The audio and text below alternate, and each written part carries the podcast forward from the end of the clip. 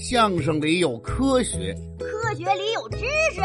每天一种超能力，跟嘉庆叔叔和大福一起听相声学科学。当然有。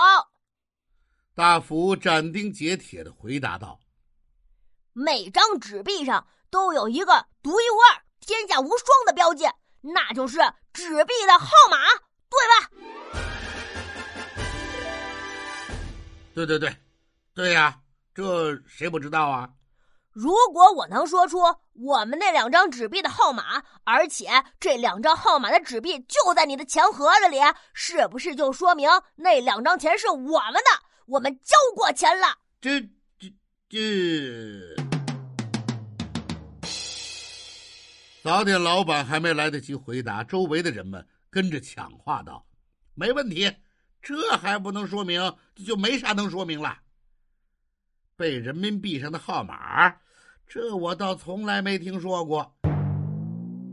那个天津阿姨看向大福，孩子，你说的是真的吗？你真能背下来那人民币的号码啊？那号码可长啊，还有英文字母呢，一般人跟着读都费劲呢。你你还能背？可别逞能啊！小九也问大福：“大福，你行吗？那钱你连看都没看过，你怎么能知道上面的号码，还能背出来呀？”啊，没事儿，你别担心，我说能背就能背。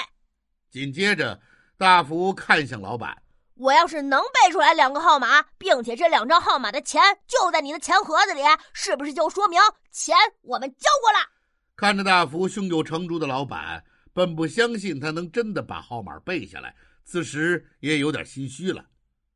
呃呃，那那那那那那是当然呐。好，那我就开始背了。大福趁所有人不注意，低头轻声嘀咕了一句：“哎呀，我的好家伙！”与此同时，大福闭上眼睛，皱起眉头。仿佛自己所有的注意力都已经集中到自己的大脑，此时的他已经进入了自己的记忆中，在脑海里，一个波涛翻涌的世界呈现在了眼前。头顶正中央的高空，悬挂着一块巨大的钟表，足有一座大衣柜那么大。表针在迅速的向逆时针方向旋转。跟随着表针的旋转，全世界所有的人事物，甚至天空中的风都在倒退着。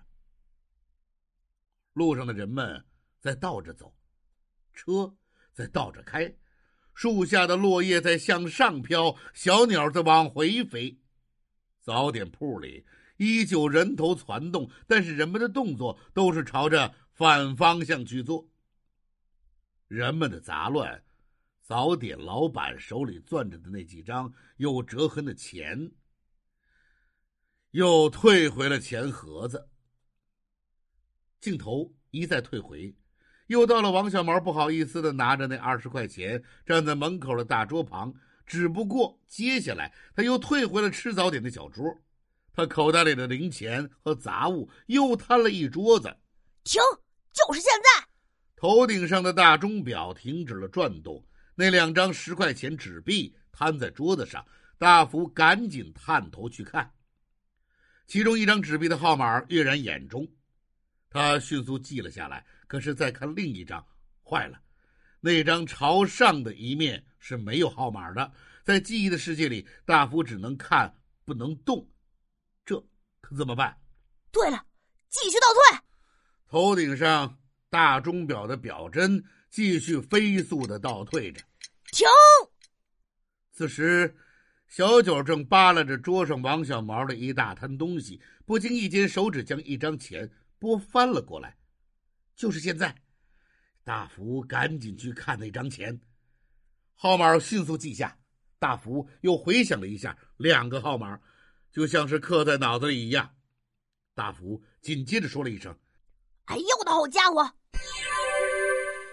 他紧皱着双眉，打开了眼睛，睁开了，看向老板的眼睛闪着光亮，周围的人都停止了嘈杂，整个早点铺静静的，像是等待着什么重大的消息即将宣布。